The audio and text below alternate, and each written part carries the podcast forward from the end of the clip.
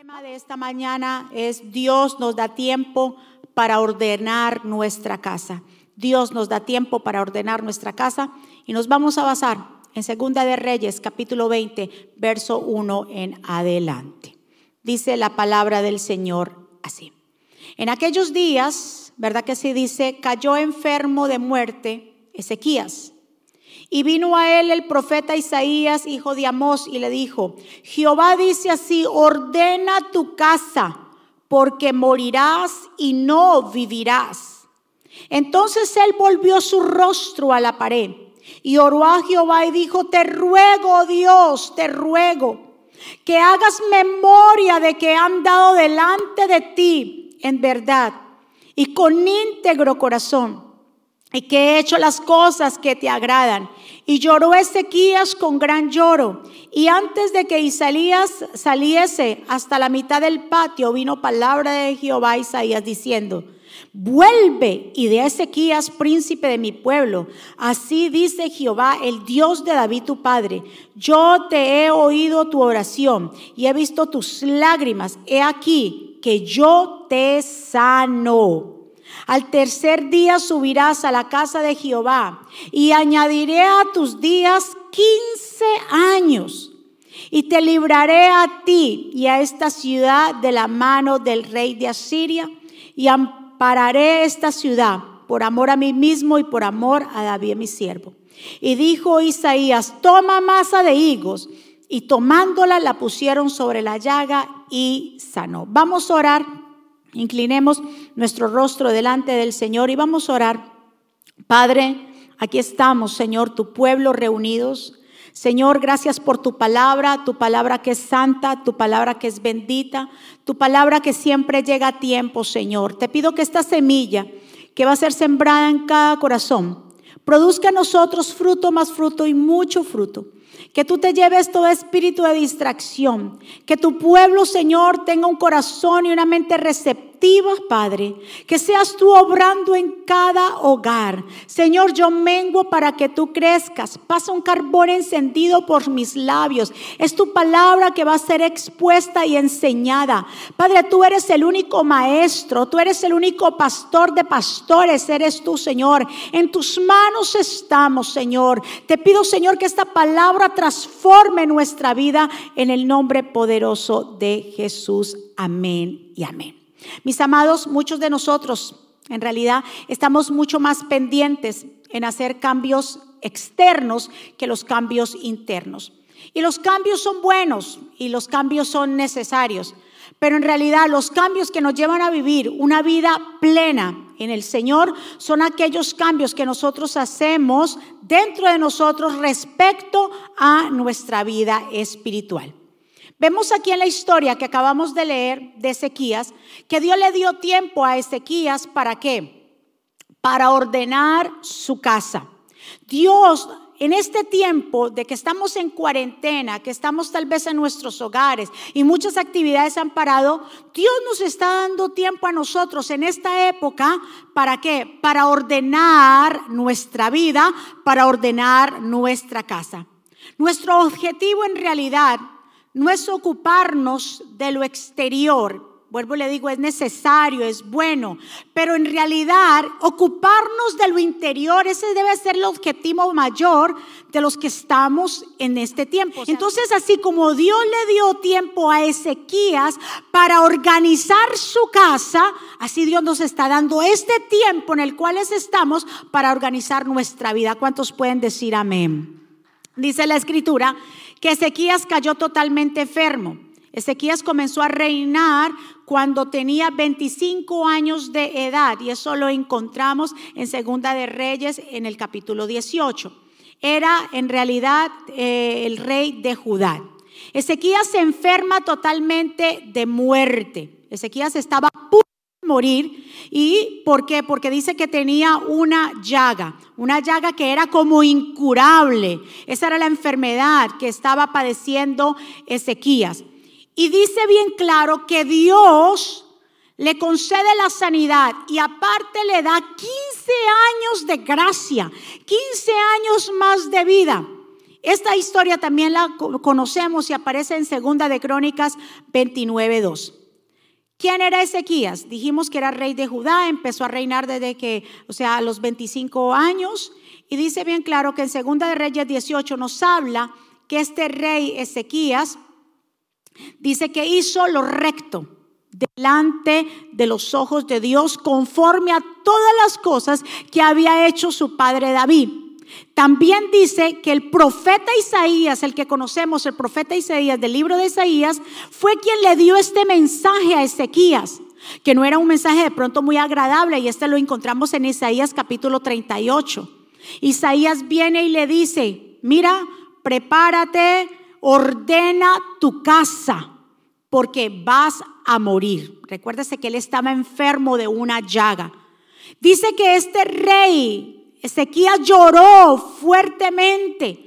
Se va hacia la pared y le acuerda al Señor, acuérdate de tus siervos, Señor, acuérdate, Señor. Yo te ruego que hagas memoria de que han dado delante de ti en verdad y con íntegro corazón.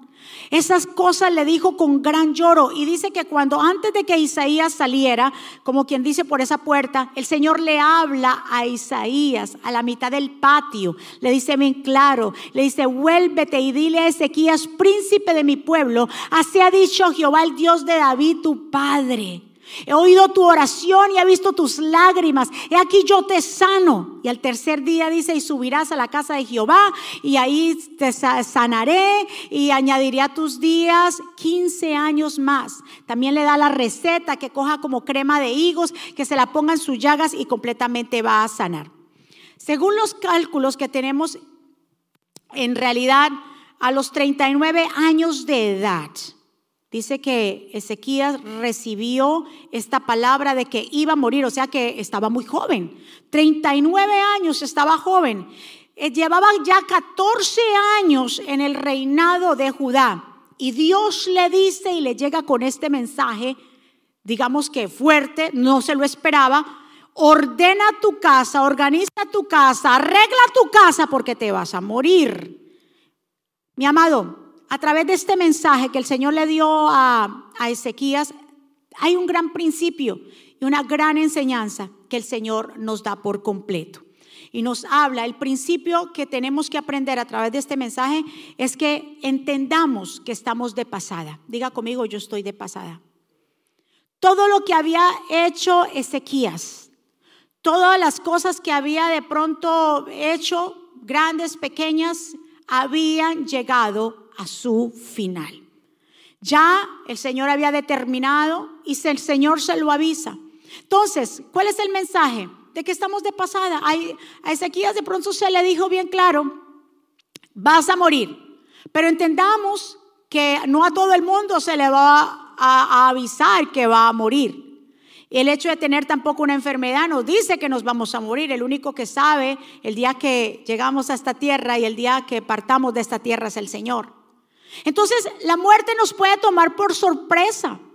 Por eso el Señor, el mensaje y el principio que aplicamos aquí es que, aunque Dios le advirtió que se iba a morir, le dijo, organiza tu casa. Entonces, nosotros vamos a ordenar nuestra casa, porque algún día vamos a tener que partir de esta tierra. Algún día va a tocar el Señor la puerta y va a decir, ya es hora que vengas a mi presencia que ya es hora que partas de esta tierra. Entonces, la enseñanza más grande es, diga conmigo, organizar. Organizar mi casa, organizar. ¿Por qué? Porque no es organizar, no se trata de nada natural. No se trata, aunque es normal y no es malo que usted organice un testamento, que usted organice los bienes que le va a dejar y todo lo que tiene que hacer, no es malo en eso. Pero más que organizar o, de pronto dejar todo arreglado, una buena educación para sus hijos y lo que, lo que tenga que hacer.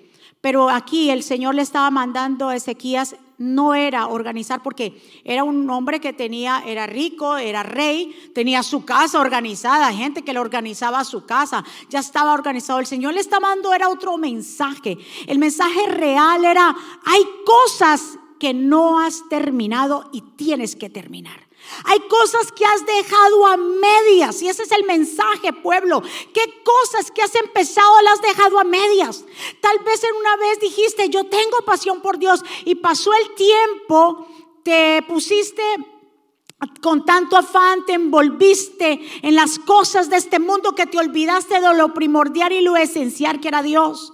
Y Dios a través de este mensaje nos está diciendo, así como Ezequiel, yo le advertí que me lo iba a llevar y yo le di tiempo para que organizara su casa, Dios nos habla a nosotros que nos está dando tiempo en este tiempo, valga la redundancia, para organizar nuestra casa. Nuestra casa está dentro de nosotros, somos templo del Espíritu Santo, pero también tiene que ver con nuestra casa, con lo que están a nuestro, alrededor. ¿Cuánto pueden decir amén y cuánto le dan un aplauso fuerte al Señor?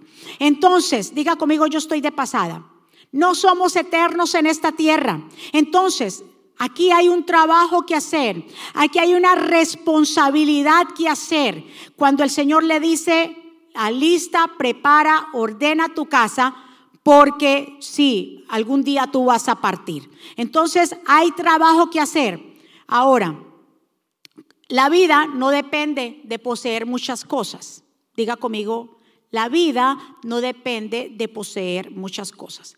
En Lucas capítulo 12, verso del 13 al 21 en adelante, dice bien claro que uno de los que estaba dentro de la gente, ¿verdad que sí? Le dice a Jesús, maestro, dile a mi hermano que, le, que, le dé, que me dé de la parte de la herencia. Y Jesús le contesta, amigo, ¿quién te ha puesto sobre, quién me ha puesto a mí sobre ustedes como juez o repartidor? Y también le dijo, cuídense ustedes de toda avaricia, porque la vida, me, me, gusta lo que Jesús dice, porque la vida no depende del poseer muchas cosas. ¿Cuántos pueden decir amén?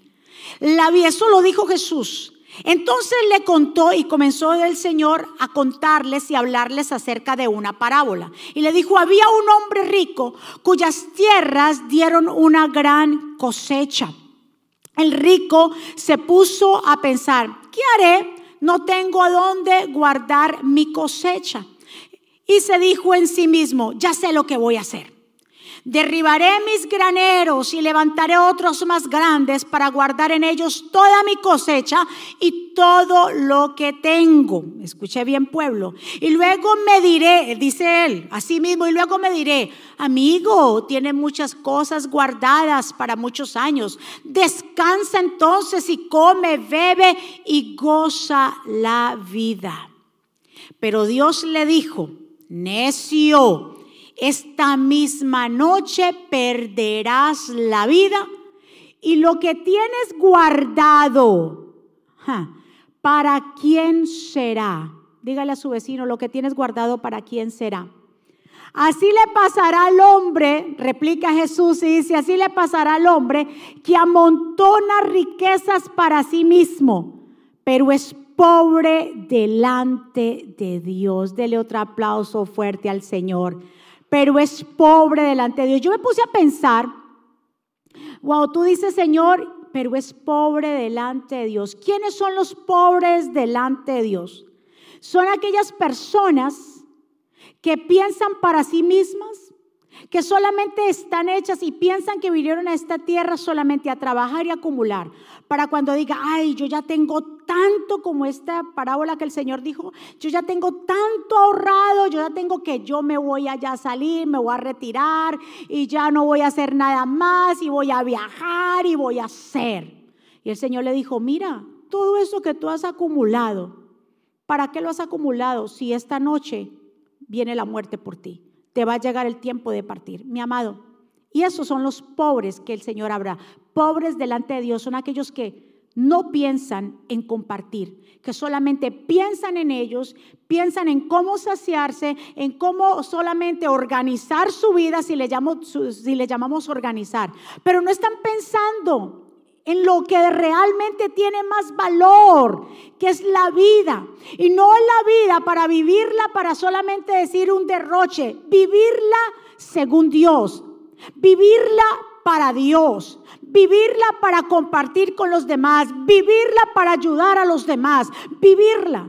¿Por qué? Porque si yo acumulo tanta cosa que para luego yo disfrutarla, ¿cuándo podré de pronto hasta y llegaré a disfrutar eso? ¿Por qué? Porque si me llega el tiempo de la muerte, alguien se va a poseer o va, se va a adueñar de lo que tú tanto trabajaste, de lo que tú tanto sudaste y de lo que tanto cuidaste, otro lo va a gozar. Por eso lo que tú tengas hoy, lo que posees hoy, disfrútalo hoy con tu familia, disfrútalo con tus amigos, comparte con los que no tienen, esa es la mayor riqueza. Y hay gente, como dice Jesús, son pobres delante de mí.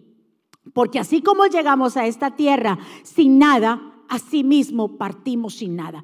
Y yo me pongo a pensar, y yo creo que la gente piensa que es eterna. Jesús lo dijo bien claro. Este hombre dijo, ay no, yo tengo tanto, mi tierra me ha dado tanto, tengo tanto, algún día ya cuando ya totalmente diga, ya no voy a hacer nada, me gozaré y haré. Mi amado, es tiempo de reflexionar de que el Señor, así como Ezequiel, le dio tiempo para organizar, para reestructurar, para reflexionar, no acerca de las cosas materiales.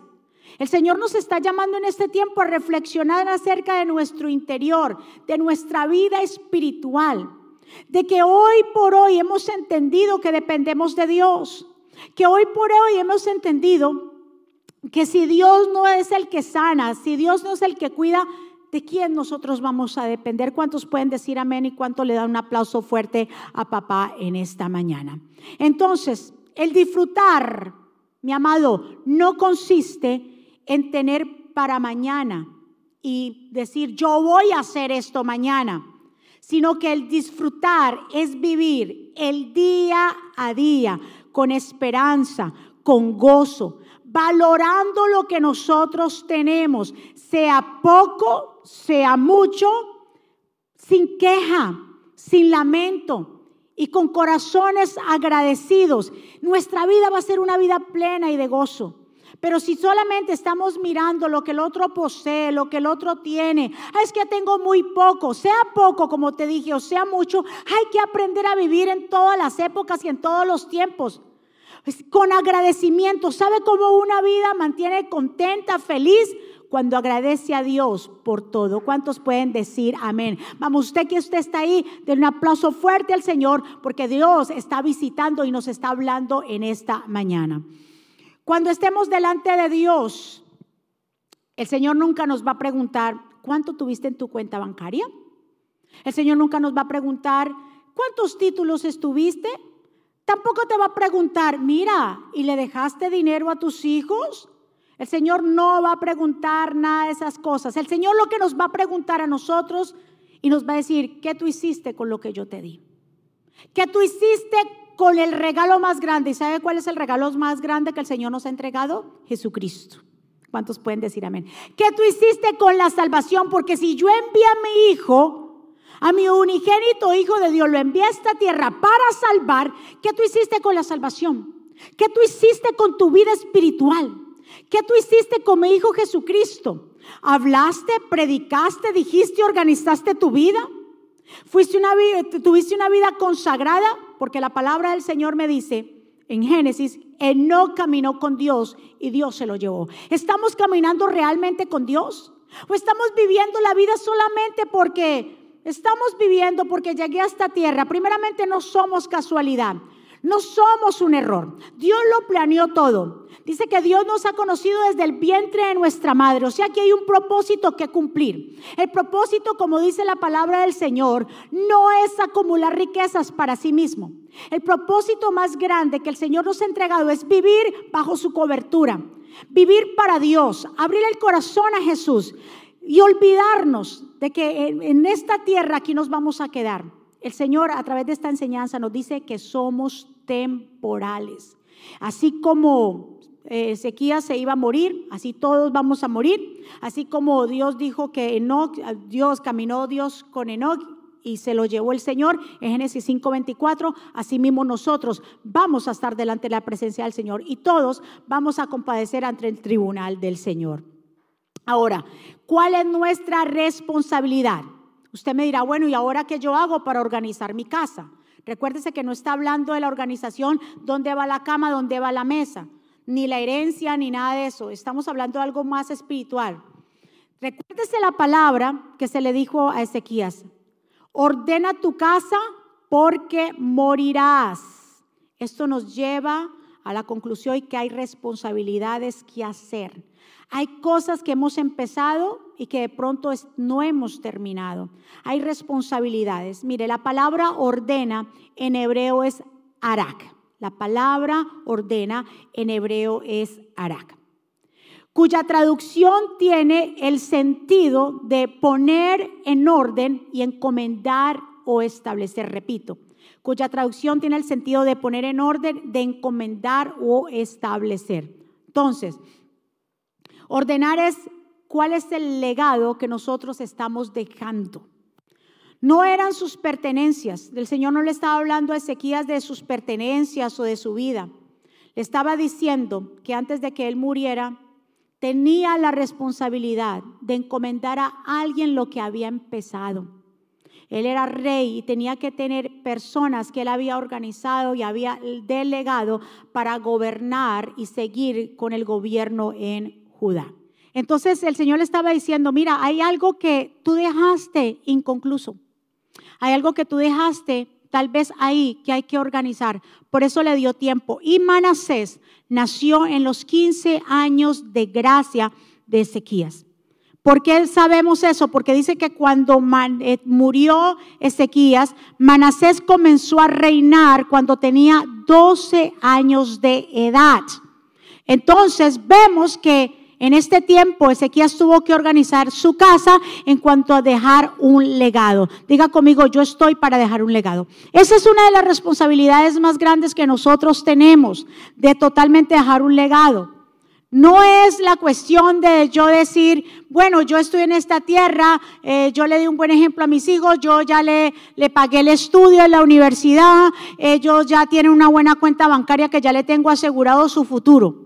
Ese no es el legado que el Señor nos está hablando. Nos está hablando es, es un legado espiritual es que cuando nosotros partamos de esta tierra, nuestros hijos, nuestros nietos, bisnietos, nietos, nuestros sobrinos, nuestros familiares, hermanos, amigos, puedan tener ese legado, que nuestras vidas sean de impactos para ellos. ¿Cuántos dicen amén? Es como la palabra del Señor en 2 de Timoteo, en el capítulo 1, verso 3 al 5 Dice la palabra del Señor, doy gracias a Dios, dice el apóstol Pablo en cuanto a Timoteo, al cual sirvo desde, la, mayores con limpia conciencia, de que sin cesar me acuerdo de ti en mis oraciones día y noche, le dice, deseando verte al acordarme de tus lágrimas para llenarme de gozo.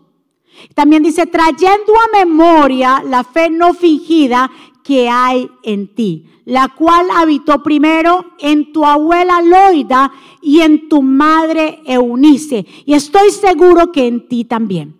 Y me da, me impresiona esta parte, porque resalta y habla de que Timoteo tuvo dos personas, tuvo dos mujeres que fueron de mucha influencia para él. Habla de su abuela, ¿verdad que sí? Y habla de su madre. La palabra o el nombre Loida significa agradable y deseable. Y el de unirse feliz y buena victoria. Vemos aquí que eran dos mujeres llenas de fe, porque el apóstol habla, el apóstol Pablo dice que estas mujeres tenían una fe no fingida. Fue gran ejemplo para la vida de Timoteo y gran influencia que tuvieron sobre él. Por eso vemos que Timoteo se convierte, como quien dice, en la mano derecha del apóstol Pablo, él se convierte en un pastor y se convierte en un gran cristiano que lleva la palabra del Señor. ¿Pero por qué? Porque tuvo personas a su alrededor que lo impactaron. Esta fe de estas dos mujeres impactaron a su nieto y a su hijo. ¿Cuántos de los que me están escuchando están impactando a los que están alrededor? No solamente porque tenemos parentesco, hay abuelos que dicen, ay no, en mis nietos, en mis nietos yo los malcrio, yo ya terminé con mis hijos, a mis nietos yo los dejo, dejo que hagan lo que ellos quieran porque son mis nietos. Déjame decirte que aparte de que son tus nietos y que tú los dejas hacer lo que ellos quieran porque son tus nietos, hay una responsabilidad que Dios nos va a llamar a cuentas. Así como Loida y así como Unices fueron mujeres que impactaron a Timoteo, así mismo nosotros debemos impactar a las abuelas, a los nietos, a los tíos, a los sobrinos. Y así sucesivamente, en familia, totalmente ser esos guías espirituales. Somos las abuelas, abuela que tú me escuchas, que estás ahí, que dice, ay, no, yo lo apapacho y que me haga todo el reguero antes de hacer todo el reguero en tu casa, Dios te va a pedir cuentas porque tienes que enseñarle la palabra del Señor. Tienes que enseñarle la palabra, los padres a los hijos, los nietos, los abuelos a los nietos y así los primos entre familia, ser un impacto Estamos a tiempo, tenemos el tiempo de que poder impactar a nuestros niños, a nuestros jóvenes en las casas, a impactar y dejar ese legado espiritual. Recuérdate que para eso Dios le dio tiempo a Ezequías. Dijo, mira, te voy a dar 15 años más, pero arregla tu casa. Arregla tu casa antes de que yo te me lleve. Y él como lloró, el Señor le dijo, está bien, te voy a dar 15 años para que arregles tu casa. Y él comenzó a arreglar su casa, eh, tuvo este hijo que fue el legado que el Señor le había entregado. ¿Cuántos pueden decir amén y darle un aplauso fuerte al Señor? Ordenar tu casa. También lo tomamos como nuestro caso, que tenemos que ordenar nuestra vida espiritual, ordenar nuestro altar familiar, la relación entre los hijos y entre la familia. Ordenar nuestro caminar en nuestra casa también significa completamente confiar en las promesas de nuestro Dios. Ocuparnos verdaderamente lo de lo que es más importante. Ordenar nuestra casa es dar testimonio, caminar en obediencia, caminar en fe, caminar en esperanza. Ordenar nuestra casa es lo que habíamos dejado a medias terminarlo. Sí, ese discipulado que quisiste terminar, pero en realidad te saliste porque tenías mucho que hacer. Que tal vez le dijiste a tu pastor, yo voy a empezar a ser líder, a hacer algo en la casa, pero te envolviste en los afanes y no lo terminaste. Son cosas que el Señor te está diciendo, te estoy dando tiempo para que organices y empieces a reestructurar tu casa. No solamente la casa con tus seres queridos, sino tu casa espiritual. ¿Cuántos pueden decir amén? Por eso el Señor lo dice en Mateo 6:33. Primeramente, busca el reino de Dios y su justicia para que las cosas, las demás cosas vengan. ¿Por qué? Por añadidura. Y la gente lo que está haciendo es buscando completamente las añadiduras. El Señor dijo, y hay un principio que es inmutable. Y nos dice bien claro, primeramente, buscad el reino de Dios y su justicia para que las demás cosas sean añadidas. Entonces no busque las añadiduras, no se vaya a buscar las añadiduras. ¿Qué son las añadiduras? ¿Qué voy a comer? ¿Qué voy a beber? ¿Qué voy a vestir? ¿Qué voy a trabajar? Ahora cómo voy a pagar la renta? ¿Qué voy a hacer? Esas cosas están ahí y el Señor se va a encargar. Lo que tú tienes que hacer es encargarte de lo primordial y lo principal, tu vida espiritual. Porque en el momento que llegue, así como es Esquías, que el Señor le dijo, mira, alístate y prepárate y ordena tu casa porque vas a morir, así a todo el mundo nos va a llegar el momento que vamos a tener que partir. Ahora, le dijo esta clase, le dijo bien claro, ordena tu casa, diga conmigo casa. Casa, la palabra casa en hebreo es bayit, escuche bien, en hebreo es bayit, que significa linaje, que significa familia. En el concepto hebreo, la familia en realidad no es como nosotros decimos casa es o familia solamente los que tenemos la misma sangre. No, en el término hebreo es un poquito más amplio. Son todos los que eh, conforman, los que están alrededor de alguien, hasta sus siervos o sus esclavos o la gente que estaba a su alrededor, se convertía totalmente en la casa o en la familia. Mis amados, vamos nosotros a crear transformación en los demás. Nosotros debemos ser esas guías espirituales, no solamente en la casa, con nuestra familia. El esposo tiene que impactar a la esposa. El esposo no le puede dejar la responsabilidad. Vaya usted, mi hija, a la iglesia. Vaya usted, sea la que ore. Vaya usted, ¿por qué? ¿Por qué? ¿Qué está pasando con el legado de los varones? De pararse en su casa. A usted me dirá, es que yo no soy pastor, o es que yo no soy profeta, o es que yo no soy aquello. No se trata de ejercer o tener un llamado de profeta, pastor o evangelista. Cada varón en su casa es cabeza de su casa y Dios les va a pedir cuentas a los varones. En este tiempo, varón de Dios, Dios te está dando tiempo para que organices tu vida y no le dejes la responsabilidad de las cosas espirituales a tu esposa. Porque los hijos que están en esa casa son de ambos. Y Dios le va a pedir cuenta a ambos. No tires el manto, por favor. Mira, Dios nos va a llamar a cuentas. Y el Señor te va a pedir cuenta, sí, ¿qué hiciste con la salvación? Con lo que yo te entregué. ¿Cuántos están de acuerdo conmigo? Entonces vamos a hacer un impacto a las demás personas, a esa persona que tal vez tienes en tu oficina, a los que te encuentras tal vez siempre que te sirven el café, en la cafetería, en algún lugar, los que te atienden o te encuentras en el tren, o aquel, aquel jefe, aquel compañero de trabajo. Esas personas que están a nuestro alrededor, a veces las vemos y ni siquiera le decimos un buenos días o Dios te bendiga o cómo amaneciste, cómo está tu familia. ¿Por qué? Porque vivimos solamente en nuestro propio hábitat. Dios también nos está llamando a darnos esta oportunidad de organizar, de dar una palabra a aquellos que nos encontremos, al que, no, que está en el supermercado, la cajera que siempre nos atiende. Ser un impacto. Recuérdate, somos hechos por Dios y estamos hechos por Dios no para acumular y hacer nuestra propia vida y decir, esta es mi vida. La vida que nosotros tenemos y la vida que nosotros poseemos es Dios que nos la dio. Y como fue Dios que nos la dio, yo tengo que compartir con los demás esa palabra de fe, esa palabra de esperanza, ese legado, dejar un legado en mi casa, que cuando nosotros partamos de esta tierra, nuestros hijos y nuestros nietos, bisnietos, tataranietos, nuestros sobrinos, lleguen y lleven ese legado. ¿Cuántos pueden decir amén? Eso es lo que Dios quiere, que comencemos a organizar Dios nos ha dado a todos la gran responsabilidad de lo que se llama la gran comisión.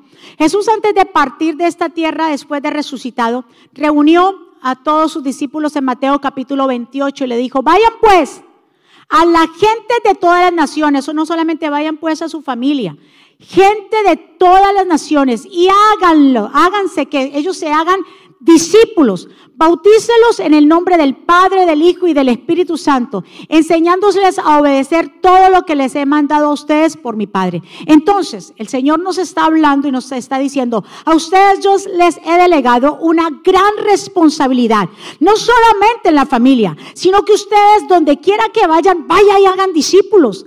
Prediquen mi palabra, prediquen lo que yo he hecho con ustedes, prediquen de mis milagros. Pero lo más importante es que tenemos tiempo. Diga conmigo, yo estoy a tiempo. No a todo el mundo como Ezequías le va a avisar Dios, te, esta noche te llevo. Entonces, quiere decir que hay una preparación, que tenemos que ponernos pilas y que tenemos que organizarnos, dejar un legado. Se lo digo a las abuelas y se lo digo a los padres, se lo digo a los tíos. Ah, es que mis sobrinos están para yo, mejor dicho, darles gustos a mis sobrinos antes de darle gustos a sus sobrinos. ¿Qué impacto estás haciendo en la vida espiritual de ellos? ¿Estás leyendo la Biblia con ellos? ¿Estás dejándole un legado a ellos, mi amado?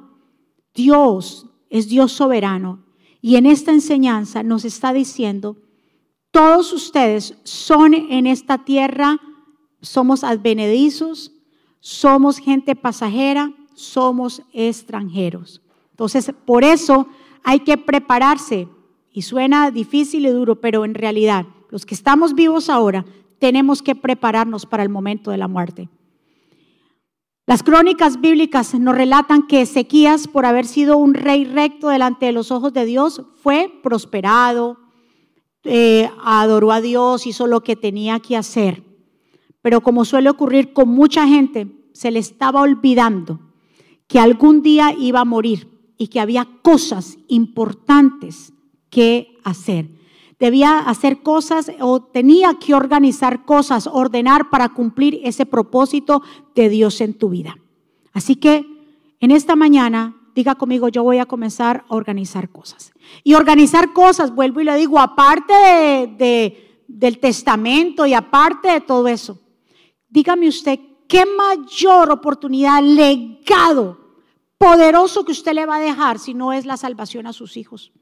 Que es Dios a sus hijos. Porque el dinero se le puede terminar. Si tienen la educación, pero una educación o un título o un diploma no los lleva a llevar al cielo. Tenemos que pararnos en responsabilidad, padres, hijos, abuelos y todos en la responsabilidad de dejarle un legado. Y eso es lo que le estaba pasando a Ezequías. Ezequías estaba haciéndolo bien delante de Dios, estaba muy ocupado, pero se le había olvidado una cosa, dos cosas. Primero, que algún día iba a morir y se le había olvidado organizar ciertas cosas. Lo segundo, que hay un legado. Él no tenía hijos y vemos que su hijo apareció o nació ya después de los 15 años de gracia, porque tenía que haberle dejado un legado. Ahora, ¿quién está listo para morir? Pues nadie. Nadie que le hable de muerte y dice, yo no estoy listo. Nadie está listo para morir. Pero como no estamos listos para decirnos yo me voy, hay que entonces la responsabilidad de comenzar primero organizar dentro de mí. Mi vida espiritual, ¿cómo está mi vida espiritual? ¿Qué cosas he dejado a medias? Si vamos a servirle al Señor, vamos a servirle con toda. No deje las cosas a medias, porque no a todo el mundo se le dado la oportunidad de 15 años para que arregle sus cosas.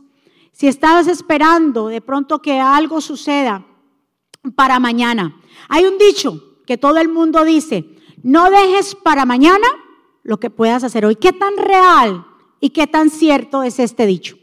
Es real. No dejes para mañana lo que pueda hacer. Hay gente que dice, ay, para mañana sí, yo digo, ¿y qué tal que no llegue mañana? Ay, esa llamada que para mañana, hazla hoy. Esa comida que dijiste para mañana, cómetela hoy. Hay gente que guarda, para mañana me voy a comer ese gran bistec. Pero ¿por qué no te lo comes hoy? ¿Qué tal que mañana no llegue y no te llegues a comer ese gran bistec que lo, viste, que lo tienes guardado en la nevera porque para mañana? Es hoy, tómate ese café hoy, comparte con tu familia hoy, dale el abrazo a esa persona hoy, hoy, el hoy es el que vale, no el ayer, no es el mañana. Y por eso el Señor dice, dejen de preocuparse por el día de mañana, cada día trae su propio afán y cada día trae su propio mal. Hoy resuelve lo de hoy. ¿Cuántos pueden decir amén? Cuando entendemos esta verdad podemos vivir, mire, tranquilos. Podemos gozar la vida, gozarla de una manera, eh, digámoslo así, en los términos, en los parámetros normales. Dar ese amor. ¿Por qué esperar a una llamada mañana, al abrazo mañana, a de pronto hablarle a alguien de un te amo mañana? Es hoy la oportunidad. Porque muchas veces muchos pueden acostarse y cerrar sus ojos y no amanecer. Entonces la oportunidad es hoy. ¿Cuántos dicen amén?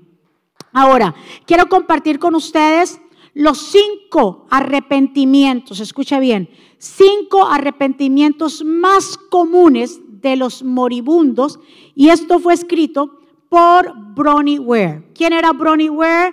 Era una enfermera australiana experta en cuidados paliativos. ¿Qué significa paliativos? Que eran pacientes con enfermedades terminales.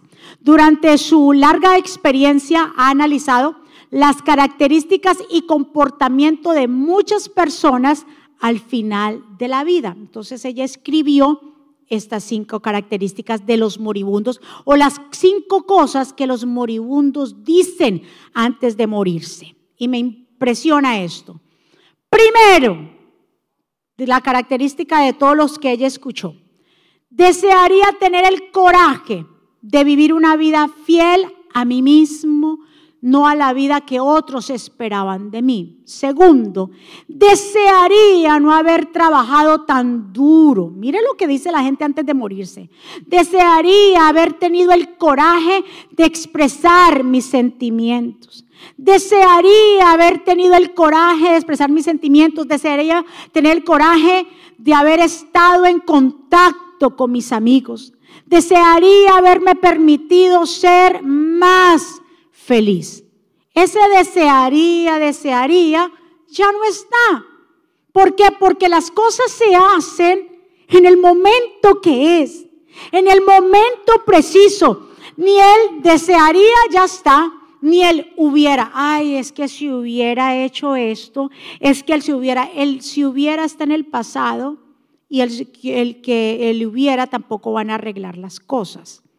Entonces, me impresiona de que estas personas moribundas antes de morirse desearon muchas cosas y no las hicieron. ¿Por qué? Porque siempre tuvieron una excusa de pensar que lo podían hacer mañana. Mañana puedo hablarle a mi amigo, mañana le puedo decir a mi mamá cuánto la ama. Es que mi mamá sabe cuánto la ama, yo para qué decirle a mi mamá. Si ella lo sabe, ella sabe que yo siempre le llevo la remesita, ella sabe que siempre yo le doy su platica, ella sabe. Aunque esas cosas son buenas y que usted honre a sus padres o que le dé detalles, pero una palabra, el decirlo, dice, ¿cuánto dice aquí uno de, lo que la, la, enfermera dice? Desearía haber tenido el coraje de expresar mis sentimientos. ¿Cuánta gente reprime eso?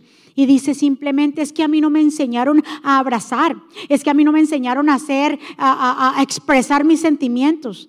Hay uno que sí nos ha enseñado nuestro ADN, nosotros tenemos un ADN nuevo que se llama el ADN de Jesucristo. ¿Cuántos dicen amén? Así que ya no podemos vivir bajo la sombra de lo que nos enseñaron o lo que nos recibieron. Yo de pronto no recibí muchos abrazos y muchos besos, pero ellos, mis hijos, los del Ministerio de Jesucristo Vive, saben que soy la persona que doy más abrazos y soy la persona que doy más, besos. ¿Por qué? Porque ya no está mi ADN de lo que pasó o mi experiencia, lo que pasó. Yo he creído en Dios, dar por gracia lo que yo recibo por gracia. Y por gracia Jesús me ha libertado, por gracia Jesús me ha lavado, por gracia Jesús me ha salvado. Entonces yo lo doy por gracia. ¿Cuántos están de acuerdo conmigo? Dios está para hablarnos en esta mañana. Vamos a organizar nuestra vida espiritual vamos a organizar también a dejar un legado a nuestros parientes, sobrinos, nietos, hijos, tíos, todos, dejar un legado. ¿Por qué? Porque así Jesús también, también Jesús habló en la parábola de los talentos. En Mateo capítulo 25 Jesús dice, porque el reino de los cielos es como un hombre que yéndose lejos llamó a sus siervos y le entregó sus bienes.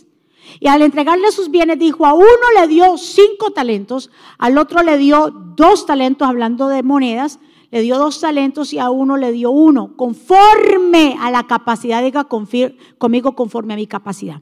Dios no te va a entregar algo si tú no tienes la capacidad de sostenerlo o de pronto de administrarlo. Dios nos da a cada uno según la capacidad. Dice, y, en realidad le dio a cada uno su capacidad, pero dice que bien claro Llegando el Señor de nuevo, otra vez, a ver qué había pasado con los siervos que le habían entregado los talentos, dice que llegando eh, al Señor de nuevo a pedirle los talentos, le dijo, bueno, el que tiene cinco, ¿qué pasó con usted, el que tiene cinco? Dijo, Señor, yo cogí esto, lo multipliqué, te doy de nuevo, gané cinco más, que son diez. Al otro que le dijo, bueno, lo que yo le di a usted, Señor, aquí tienes otros dos, te lo multiplico. A estos dos que multiplicaron lo que el Señor le había entregado, que le dijo el Señor, entra siervo fiel al gozo de tu Señor. En lo poco fuiste fiel, en lo mucho te pondré. Entra al gozo. Entonces vemos que cuál es el gozo del Señor. El gozo del Señor cuál es? Hacer, multiplicar y ser buen administrador de lo que nos ha dado. ¿Quieres entrar al gozo del Señor? Sé buen administrador. ¿Quieres entrar al gozo del Señor? Multiplica lo que Dios te da. Dejémonos de excusa ya, pueblo. Ahora en este tiempo de que todo es virtual, yo digo, Dios mío, ¿y cuál es la excusa ahora de, de, la gente en el mundo? Puede ser. Porque los servicios los reciben en línea, los discipulados en línea, todo lo reciben por internet. Y ahora el pueblo de Dios tiene que salir más fortalecido que nunca. Nadie puede decir es que esta pandemia, si usted dice que esta pandemia ya no ora y ya no busca y está en tristeza, quiere decir que usted necesita nacer de nuevo. Porque ¿cómo puede ser posible que en este tiempo, con el tiempo que tenemos, no fortalecemos nuestras almas y nuestro espíritu? ¿Cuántos están de acuerdo conmigo y cuántos le dan el aplauso fuerte al Señor? Ahora, cuando llegó al hombre que le dio un solo talento, dice también y le dice, bueno, ¿y qué pasó con el talento que yo te di? ¿Qué le dijo este hombre? Señor, Es que yo conocía que tú eres hombre duro, que sigas, que ciegas donde no siembra, que recoges donde no esparciste, por lo cual tuve tanto miedo y fui y escondí. Uno tuvo miedo, dice, y fui y escondí tu talento. Escuche bien, tu talento, ¿de quién es lo que tenemos nosotros? De Dios. Escondí lo que tú me diste, dice, porque tuve miedo, dice, y lo enterré en la tierra aquí tiene lo que es tuyo. O sea que es el, uno que Dios le había entregado, le regresó uno. Entonces dice el Señor en esta parábola, y respondiendo el Señor le dijo, siervo malo, siervo negligente, sabías que ciego donde no sembré y que recojo donde no esparcí. Por tanto, deberías haber dado mi dinero, aunque sea a los banqueros, a los bancos, para que cuando yo viniera hubiera recibido lo que es mío con intereses. Entonces, no vamos a ser siervos malos ni negligentes, vamos a ser hombres y mujeres responsables que multiplique lo que el Señor nos ha dado. Y cuando el Señor le habla a este hombre infiel, que en vez de, de ser multiplicar lo que el Señor le ha entregado, el Señor le dice, quítenle ese uno que tiene, quítenselo. Y denle ese uno al que tiene que diez porque al que tiene se le será dado y tendrá mucho más, pero al que no tiene y en realidad no sabe administrarlo, dice que hasta lo que tiene se le será quitado. ¿Cuántos pueden agradecer al Señor porque somos buenos administradores? Y aparte le dice el Señor, siervo inútil, échenlo en las tinieblas afuera allí donde será el lloro y el crujir de dientes. Que el Señor no llame siervos infieles, siervos que no sirvamos. No, tenemos que ser hombres y mujeres, siervos que lo que Dios nos haya entregado ser buenos administradores. Dios te ha entregado hijos, Dios te ha entregado nietos, Dios te ha entregado sobrinos, Dios te ha entregado incluso a los que son, tienen empresas, tienen empleados, Dios te ha dado esos empleados. Esos empleados no están ahí solamente porque te sirven para ayudar a tu compañía a crecer. Esos empleados tienen una, un, un llamado y Dios te los ha puesto ahí. ¿Para qué? Para que también los levante espiritualmente. Donde quiera que vamos, tenemos que dejar un legado. ¿Cuántos están de acuerdo conmigo? Vamos a darle un aplauso fuerte al Señor. Lo mucho, ¿qué es lo mucho? Lo mucho es disfrutar la eternidad con Dios. Buen siervo fiel. En lo poco fuiste fiel, que el Señor nos llame eso. En lo poco fuiste fiel, en lo mucho te pondré, entra al gozo del Señor. Diga conmigo, yo quiero entrar al gozo del Señor. Así que, amado pueblo, en esta mañana que tú estás ahí, que me estás escuchando, eso es un mensaje para reflexionar y es un mensaje para decir, yo me tengo que poner a cuentas con Dios. Yo tengo que ponerme a cuentas en mi casa, primeramente en lo espiritual, mi vida espiritual, pero también tengo una responsabilidad que hacer. Por mucho tiempo he dejado a medias muchas cosas, dejado a medias el llamado. ¿Por qué? Porque siempre esperé que mi esposa lo hiciera. ¿Por qué? Porque de pronto eh, siempre estaba enfocado en mi trabajo. Pero ahora nos damos cuenta que el trabajo cuando se dijeron que se iban a cerrar todo, ¿quién podrá abrir el trabajo? Entonces nos damos cuenta que dependemos completamente de Dios. Y yo sé que los que me están escuchando no se han acostado con hambre, no les ha hecho falta nada, porque el Señor se ha encargado de qué? De sostenerte, porque el Señor se ha encargado de que a ti no te haga falta nada. Esa es nuestra dependencia a Dios. Entonces, en este tiempo que estamos viviendo, vamos a organizar nuestra vida. En este tiempo que estamos viviendo, así como Ezequías el Señor le dijo, mira, te doy 15 años más para que organices tu casa, para que ordenes tu casa. Pueblo, vamos a ordenar nuestra casa. Vamos a ordenar nuestra vida. Ya no hay excusa que no tenemos tiempo. Si orábamos antes, vamos a ser personas de mayor oración. Si ayunábamos antes, vamos a ser personas que ayunaremos aún mayor. Si nos congregábamos, aún nos congregaremos. Mi amado, tenemos que aprender a seguir creciendo. Las cosas del Señor no se han paralizado. Ellas siguen avanzando. Por eso yo te invito en esta mañana, ya para terminar, ya que ahí inclinemos nuestro rostro delante del Señor y que vamos a reflexionar en cuanto a esta palabra y que vamos a decirle a papá, Señor, en esta mañana vengo ante ti, Jesús, te pido perdón si he sido negligente con cualquier cosa que he dejado a media, si he puesto excusas para no servirte. Señor, perdóname y hoy me pongo a cuentas contigo, Jesús.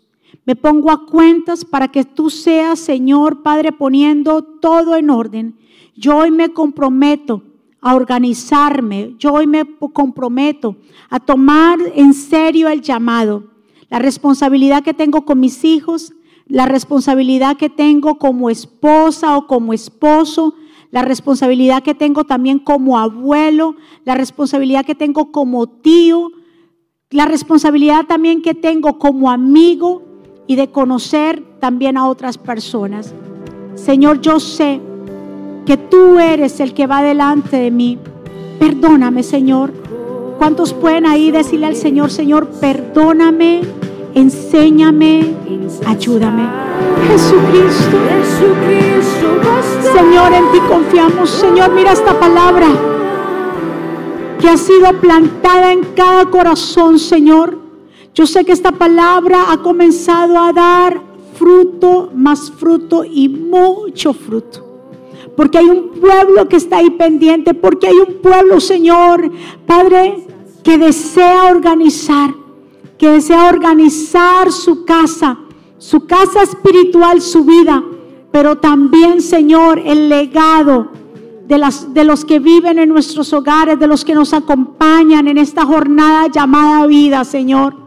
Ayúdanos, Señor, a fortalecernos, a estar parados en ti, a reconocer, Señor, que primeramente te tenemos que buscar a ti, el reino de Dios y lo demás vendrá por añadidura. Señor, que el que persevere hasta el fin, ese llegará y será premiado, tendrá galardones. Señor, te pido que tú te lleves todo temor y todo desánimo de los hogares y de las vidas, papá. Señor, nos ponemos en la brecha en esta mañana. Declaro tu presencia. Declaro liberación sobre los hogares. Declaro, Señor Padre, cielos abiertos sobre las vidas, sobre las familias, sobre los matrimonios, Señor que tú te lleves toda disensión, que seas tú, Señor, plantando tu paz, esa paz que el mundo no nos puede dar. Así como lo dijo Jesús, mi paz os dejo, mi paz os doy, y yo no la doy como el mundo la da. No se turbe vuestro corazón ni tenga miedo.